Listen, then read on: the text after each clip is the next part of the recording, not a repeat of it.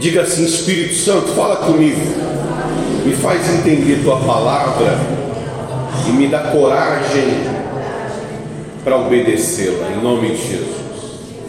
Olha só, diz assim: ó, depois, é, dias depois, Jesus entrou de novo em Cafarnaum e logo ocorreu que ele estava em casa.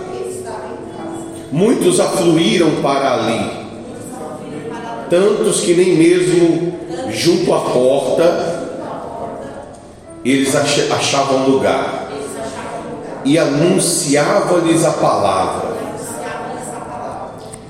É interessante que as pessoas corriam, corriam para buscar Jesus, para ouvir o que ele tinha para dizer. Ele anunciava o quê? Palavra. Você vê que as pessoas iam para ouvir. Eu preciso de ouvir algo.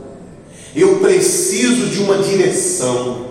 Eu preciso de um entendimento. Então as pessoas corriam para ouvir a palavra que Jesus dizia. O que é interessante, porque se tem uma coisa que eu gosto de ouvir, são pessoas inteligentes. Eu amo a inteligência. Se tem uma coisa que brilha os meus olhos, é ouvir coisas inteligentes. Porque coisas inteligentes me constroem, coisas inteligentes me formam, me agregam, me fazem com que eu seja melhor. Então, imagine você ouvir direto do próprio Deus. Dizer, é uma oportunidade que não, não é todo mundo que tem. Eu poder ouvir uma palavra de um cientista é uma coisa, mas eu poder ouvir a palavra de, de Deus, isso me aguça, isso me desperta. Eu preciso ouvir o que Deus tem para dizer. E você vê que geralmente acontece isso. Quando um grande expoente, por exemplo, um grande médico vai falar, os outros médicos querem o quê? Querem ouvir, sim ou não? Ao doutor que inventou a operação do coração, vai falar. Ele vai fazer lá um, uma reunião, um simpósio, alguma coisa. Então todos os outros doutores falam: eu tenho que ir lá ouvir esse cara, porque ele sabe mais do que eu. Ele inventou uma, uma cirurgia. Então, a pessoa inteligente, a pessoa inteligente, ela quer ouvir pessoas inteligentes. Pessoas inteligentes não tem como ela não querer ouvir Deus. Porque a pessoa inteligente ela consegue perceber que a palavra de Deus é, é a palavra que criou o mundo, é a palavra que trouxe todo tudo que existe à vista, ela trouxe. Então, é interessante isso. Aonde Jesus ia, as pessoas queriam ouvir o que ele tinha para falar. E olha que interessante. Olha que interessante que ele falou. É, no 3. Alguns foram ter com ele, conduzindo um paralítico, levado por quatro homens, e não podendo aproximar-se dele, por causa da multidão, descobriram o eirado no ponto correspondente ao que ele estava, e fazendo uma abertura, baixaram o leito em que jazia o doente, e vendo-lhes a fé, o que, que ele viu? A fé. A fé pode ser vista na sua atitude, amém? no seu caráter, no seu comportamento, a fé pode ser o que? Vista. A fé que é invisível torna-se visível na atitude que você toma. Muito bem. Jesus disse ao paralítico: Repete aí. Filho, os teus pecados estão perdoados. Mas alguns dos escribas estavam assentados ali e arrazoavam em seu coração. Por que fala ele deste modo? Isto é blasfêmia. Quem pode perdoar pecado? Senão um, que é Deus. E Jesus percebendo por seu espírito que, a, que eles assim arrazoavam, disse-lhes: Por que arrazoais sobre essas coisas em vosso coração? É muito forte, né? Jesus viu lá o paralítico descendo, e o que ele disse para o paralítico, o que ele disse para o paralítico parece simples, mas eu, eu vou te explicar, é extraordinário. Ele falou para o paralítico, o que, que ele falou para o paralítico? O que, que ele falou? Seus pecados estão perdoados, segura aí. Aí as pessoas, os escribas, que eram os, os que conheciam a Bíblia, que eram os pastores conhecedores de Bíblia, eles só pensaram, zombaram de Jesus no coração. Quem é esse? Isso é blasfêmia aqui. Quem é que pode perdoar pecados se não um que é quem? Que é Deus. Mas Jesus é quem? E Jesus conhecendo o coração deles. Quem é que pode conhecer o coração? Eu estou pregando aqui para vocês. Imagina eu saber exatamente o que está dentro de cada um. E, e, Jesus falando com ele que o pecado estava perdoado, daqui a pouco falou com eles: por que vocês estão desacreditando disso no seu coração? Imagine a surpresa da pessoa em saber que ela não pode esconder nada na presença de quem? De Deus. Porque a pessoa pode sorrir por fora e por dentro ela está com raiva. Ela, ela pode estar tá falando com você com um sorriso, mas dentro o sentimento dela é outro. Ela pode dizer que gosta de você, mas dentro ela não gosta. Ela pode dizer que te respeita por fora, mas dentro ela não respeita. Imagina isso na presença de quem? Como que uma pessoa pode chegar na presença de Deus sem ser totalmente honesta? Não tem como, exatamente. Não tem como você chegar na presença de Deus é, é, é ali, mas seu coração não está desejando realmente o que Ele está te oferecendo. E, e, aí a pessoa diz assim: não, mas eu estou indo na igreja, mas não está funcionando. Tô indo, ó, eu fui na igreja eu não consigo largar o vício. Eu vou na igreja, eu não consigo abandonar as coisas erradas. E aí a pessoa, ela, ela justifica algo que para o homem é aceitável. E o homem vai até consolar ela, dizendo, não, é assim mesmo. É, não é fácil. Mas como que uma pessoa está na presença de Deus, chamando Ele de Senhor, chamando Ele de mestre, e lá no coração dela, ela mesma não acredita. Mas quem vê por fora não sabe disso. O, esses homens não eram um, eram os escribas.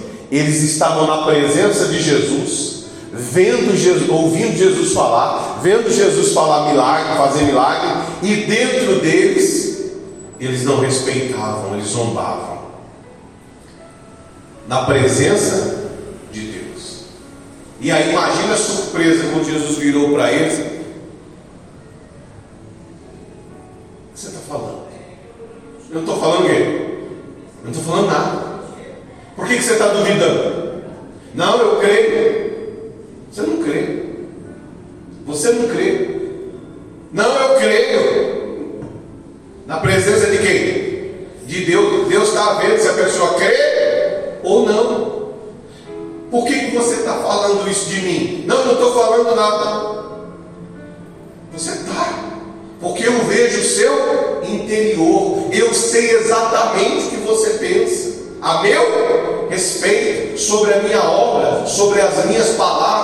Sobre meus ensinamentos. Eu estou vendo tudo claro. Será que você não entende que você não consegue esconder de mim quem você é de verdade. Então, imagine o susto que os escribas eh, tiveram. Imagine se Jesus fizesse isso aqui agora, embora já está sendo feito, mas é só palavra é para você entender como que Deus é, é forte e ao mesmo tempo ele é cuidadoso em não expor a pessoa. Ele dá oportunidade para a pessoa entender que Ele é o Deus Todo-Poderoso. Ele dá uma oportunidade para a pessoa que está errando, através do que ele está falando, a pessoa começar a perceber: eu estou agindo errado. Ele dá uma oportunidade para ele não chegar colocando o dedo na ferida e julgando a pessoa. Porque se ele julgar a pessoa, como que a pessoa vai escapar? Se ele julgasse essas pessoas ali, como que essas pessoas iam escapar? Se elas estão duvidando. Então ele disse: Por que, que vocês estão arrazoando no seu coração? Por que, que vocês estão zombando no seu coração? Aí, olha só, falando até que é blasfêmia, né? E, e, e disse assim: Qual é mais fácil? Dizer ao paralítico: Estão perdoados os teus pecados? Ou dizer: Levanta-te toma o teu leito e anda. Ora, para que saibais que o Filho do Homem tem sobre a terra autoridade para perdoar pecados. Jesus tem autoridade para quê? E, e, e aí que está o detalhe: o que é o pecado? Essa é a grande a grande sacada. O que é o pecado? Porque o problema daquele homem era o que? Pecado. E Jesus tem autoridade para perdoar o pecado. O pecado é a obra do diabo. O, o pecado é aquilo que o diabo faz. E Jesus tem autoridade para apagar o que o diabo. Essa é a grande questão. Ele tem autoridade para perdoar, para apagar, para deixar para lá o pecado. Quando o diabo veio ao mundo, o que, que ele instituiu no mundo? O pecado. O diabo criou o pecado, ele, ele colocou o pecado. O pecado é a desobediência a Deus, é a destruição das coisas de Deus. Então Jesus disse: Eu tenho autoridade para destruir o que o diabo fez. Eu tenho autoridade para perdoar os pecados. E aí que está a grandeza. Porque existem muitos tipos de pecado: consciente, inconsciente, inspirado, é, é, pessoas que pecam por direção de alguém que levou ela a cometer pecado, pessoas que pecam sem saber que estão pecando. Existe todo tipo de, de mal, todo tipo de destruição, existe todo tipo de pecado. Mas Jesus disse o quê? Para que saibais que o Filho do Homem, que eu, eu tenho autoridade para perdoar tudo que você fez de errado na sua vida. Não importa como você fez, uma vez que você vem até a mim, eu posso, eu posso te perdoar, eu posso te libertar do pecado. Isso aqui é muito forte. Porque uma pessoa liberta do pecado, não existe obra do diabo na vida dela. Esse rapaz paralítico, a paralisia não é plano de Deus, não é projeto de Deus. A, a pessoa com a vida destruída não é plano de Deus. A família destruída não é plano de Deus. O caráter destruído não é plano de Deus. A pessoa que está ali sofrendo não é plano de Deus. E uma vez que ela vem até Jesus, Jesus diz: Eu tenho o poder para perdoar o seu pecado. E para que você saiba disso, para mim não tem diferença. Olha o que ele disse. Disse ao paralítico: Eu te mando, levanta-te, toma o teu leito e vai para a tua casa. Então ele se levantou no mesmo instante, tomando o leito, retirou-se à vista de todos, a ponto de se admirarem e todos darem glória a Deus, dizendo: Jamais vimos coisas assim. Amém, pessoal? Amém. Então você está na presença de Deus. E o que está te paralisando, o que está te impedindo, uma vez que você manifesta a sua confiança em Deus, uma vez que você mostra essa fé para Deus, essa fé vai chegar até Jesus. E chegando até Jesus, a sua fé pode te salvar. A sua fé pode tirar o pecado que te prende, o pecado que te segura, que te destrói. O pecado que é uma obra do diabo, olha o que diz aqui lá no, no livro de João, diz assim, ó. Olha só isso aqui, ó. Repete comigo assim: aquele que pratica o pecado, procede do diabo, porque o diabo vive pecando desde o princípio.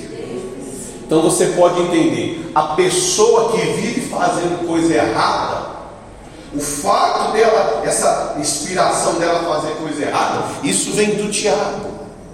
A pessoa que vive se destruindo, a pessoa que vive procurando a destruição da vida dela, isso vem do diabo, isso procede do diabo. Ninguém que faz uma coisa ruim procede de Deus.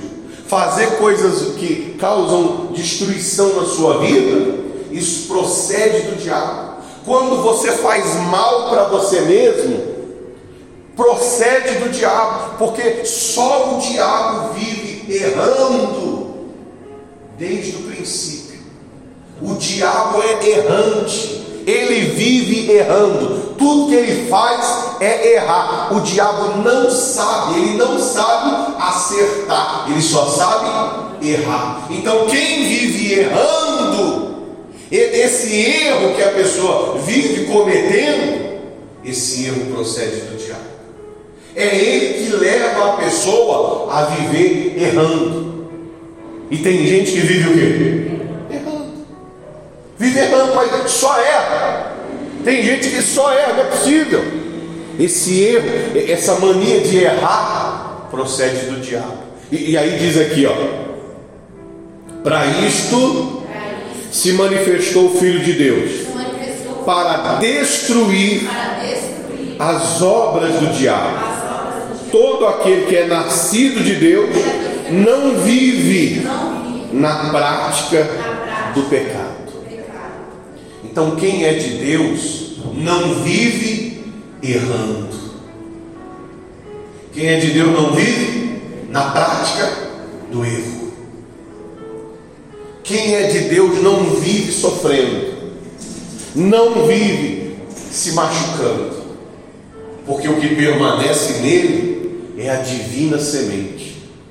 O que permanece nele é a divina semente. Ora, esse não pode viver pecando, porque é nascido de Deus. E nisto são manifestos os filhos de Deus e os filhos do diabo. Todo aquele que não pratica a justiça não procede de Deus, nem aquele que não ama a seu irmão.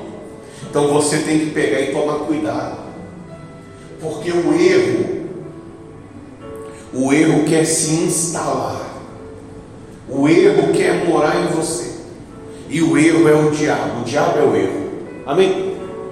Aonde Jesus chega, aonde Jesus chega, ele chega para destruir as obras do diabo. Na vida do paralítico, tinha uma obra do diabo. Jesus foi lá e libertou o rapaz, tirou, perdoou o pecado. Você tem que olhar para a sua vida e dizer: peraí, o que será que tem na minha vida que, que me prende a esse erro? Por que, que eu não consigo largar esse sofrimento? Esse sofrimento tem que sair de mim. E, e aí você tem que ter a visão da grandeza.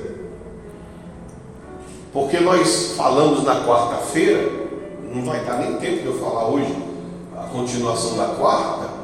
Lembra do José? Por causa do sonho dele? Ele estava agora na, na casa de Potifar, sendo escravo, mas ele é livre dentro dele. Lembra dos homens que foram presos e lançados na prisão? Estavam, foram chicoteados e, e, e mesmo na prisão eles cantavam louvores a Deus, eram livres. Então você vê pessoas que, mesmo o pecado ao redor delas, não tiraram dela a liberdade, não tiraram delas a alegria, não tiraram delas o perdão de Deus, a alegria de poder estar com Deus. Então você tem que ver quando você é incompleto, quando você se sente incompleto, tem alguma coisa errada. Quando você é uma pessoa que está incompleta, e aí você procura que alguém te complete, tem alguma coisa aí que não está batendo. Porque quando você está incompleto, você corre o risco de se completar com qualquer coisa que pode até te fazer mal. Então você tem que ter essa, esse discernimento, você tem que ter esse entendimento. Uma vez que o pecado é tirado da minha vida, eu não posso mais viver me destruindo, eu não posso mais viver me machucando. Amém, pessoal? Nós vamos fazer a oração agora para te libertar do pecado. Se existe em você um espírito do erro, esse espírito de erro vai sair da sua vida para que você não venha mais viver errante, porque aquele que é nascido de Deus não vive errando. Pode ser que eventualmente tome alguma decisão errada, mas não vive na prática do pecado. Esses são é a diferença entre os nascidos de Deus e os nascidos do diabo e do pecado. Vamos orar. Levanta sua mão céu e diga assim: Meu Deus, em nome de Jesus, assim como o Senhor, quando olhou para aquele paralítico e as pessoas que levaram ele até aquela casa, o Senhor viu a fé deles. Olha para mim, Senhor, e veja a minha fé, porque eu confio em Ti e eu sei que o Senhor pode perdoar os meus erros, os meus pecados. Por isso é que eu estou aqui. E eu te peço, perdoa os meus erros, perdoa as minhas falhas. Eu vou colocar minhas mãos sobre o alto da minha cabeça. E se houver no meu corpo, se houver na minha mente, no meu ser, algum espírito de pecado que me leva a me destruir, a tomar decisões que me humilhem, eu quero no nome de Jesus que o Senhor me perdoe dos meus erros e remova da minha vida esse espírito de erro, de pecado, em nome de Jesus. Coloca a mão na sua cabeça.